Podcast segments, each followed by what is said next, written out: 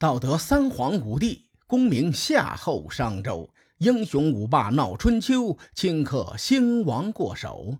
青史几行名姓，北邙无数荒丘。前人种地，后人收，说甚龙争虎斗？上两期节目，咱们说到公子光得到了专诸这种刺客型的人才以后，大喜过望，一直是以礼相待。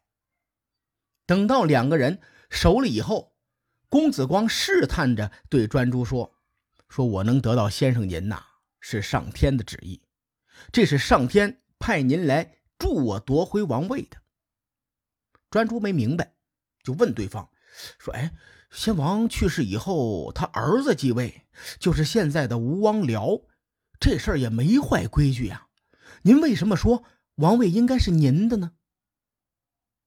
公子光隐瞒了关键环节，只选择对自己有利的说法。然后他跟专诸解释说：“先生有所不知啊，当年我的爷爷寿梦有四个儿子，我爹是长子，我是长子长孙。按规矩，其实我应该继承吴王之位。现在吴王僚他凭什么取代我呀？如今我力量薄弱，执政的大臣们。”都不挺我，如果我不用刺客，怎么能完成我的志向呢？专诸还是没明白，又问公子光说：“既然您占理，为什么不找个大臣去和吴王僚商量商量这件事去？您好好说，这事儿啊有戏，何必暗地里准备刺客，做出弑君篡位的行为呢？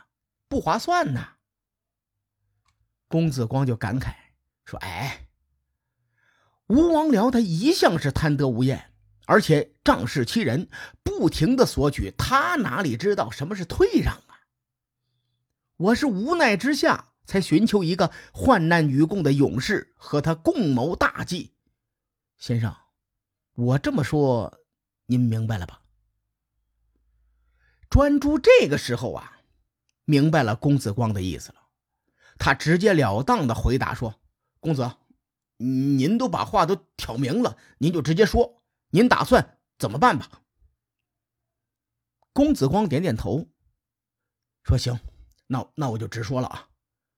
刺杀吴王僚是事关国运的大事，只有先生您能替我做这件事情，所以呢，我就把身家性命都托付给您了。”专诸答道。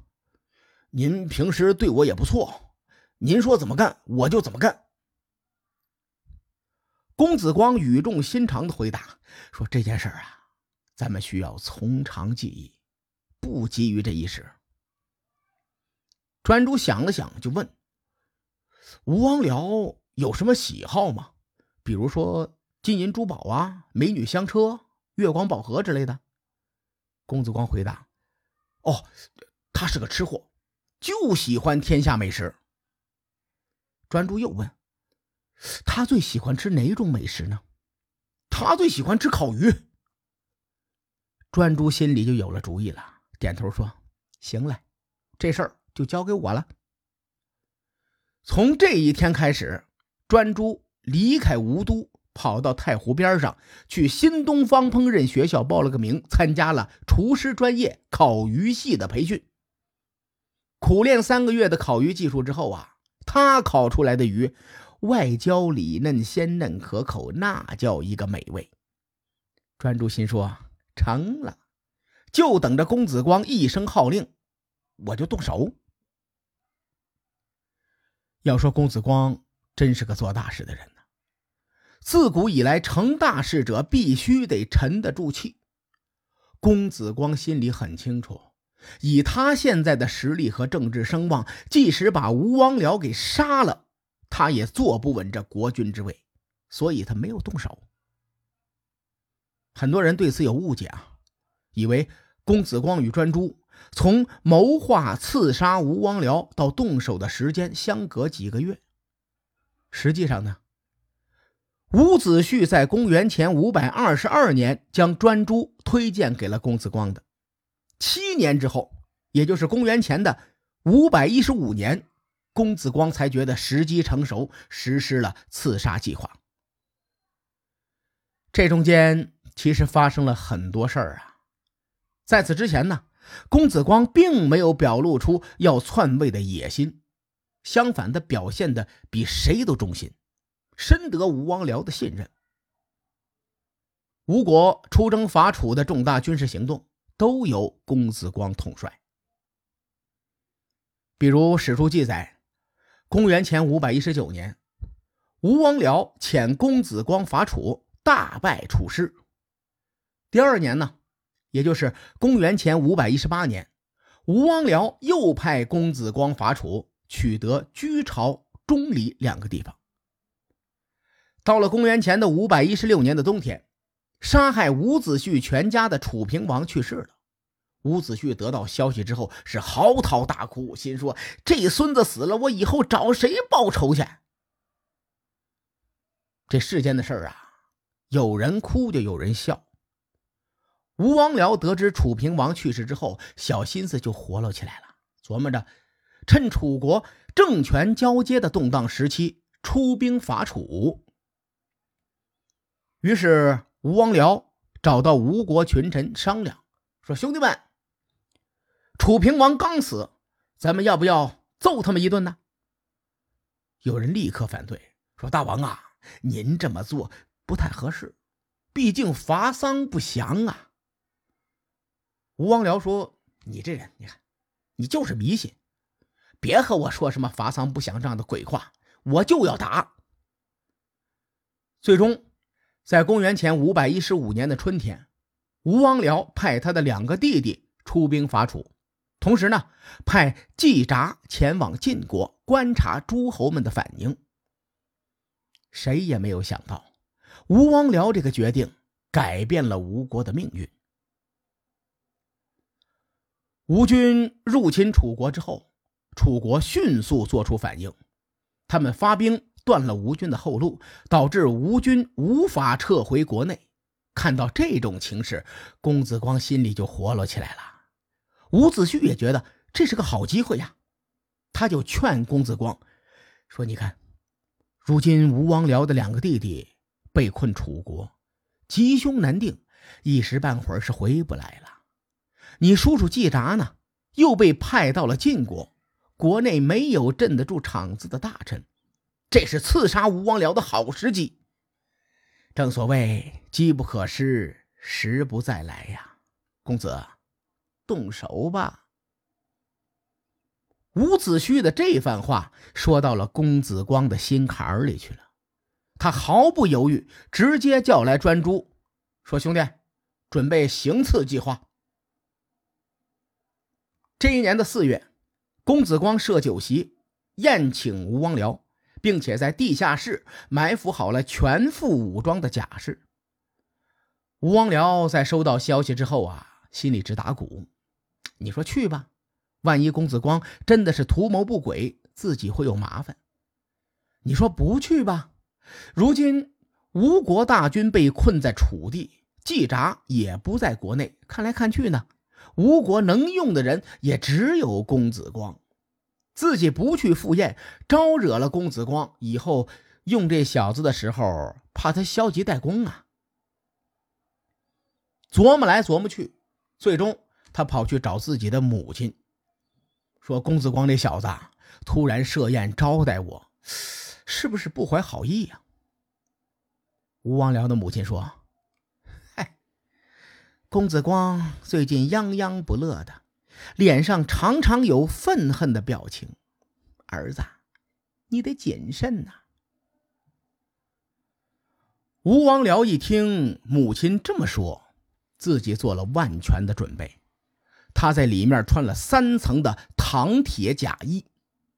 这种护具是当时的顶级装备啊，相当于三级甲。同时，他在沿途列兵守卫，从王宫大门一直排到了公子光家的门口，并且在公子光家里的台阶上、席位旁以及自己的身边都布满了亲信。这样还不够，他又让侍从拿着长戟交叉护卫。这种阵势可以说是万无一失。如此一来，吴王僚放心的去公子光的府上赴宴去了，吃吃喝喝，很是开心。你要说换别的刺客，看见吴王僚的护卫阵势，那个心定然是拔凉拔凉的，十有八九都会放弃行刺。可惜呢，刺杀吴王僚的人，这可是春秋四大刺客之一的专诸啊。话说吴王僚和公子光喝到尽兴的时候，公子光假装脚疼，走到地下室包脚。这个时候呢。公子光让专诸把鱼肠剑藏在烤鱼中端进去。吴王僚一听上鱼了，嘿，两只眼睛瞬间变成了小桃心儿，让人赶紧端上来尝尝。专诸呢，端着烤鱼走到吴王僚的身边。抽出藏在里面的鱼肠剑，说时迟，那时快，周边的侍卫看见有人行刺大王，立刻端着长戟就刺，直接插在了专诸的前胸上。专诸不顾生死，仍然用匕首刺向吴王僚，并且刺穿了吴王僚的唐铁甲衣，把对方刺了个透心凉。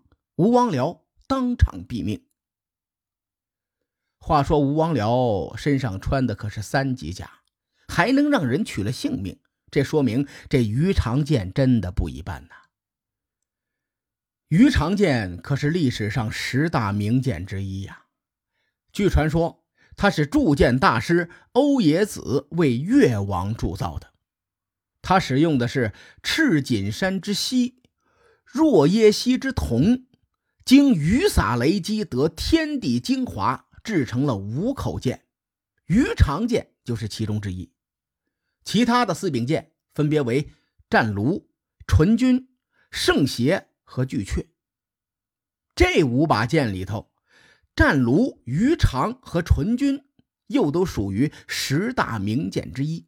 特别是这个鱼肠剑，属于传说级别的神器。咱们谁没见过？有兴趣的小伙伴呢，可以去搜一搜。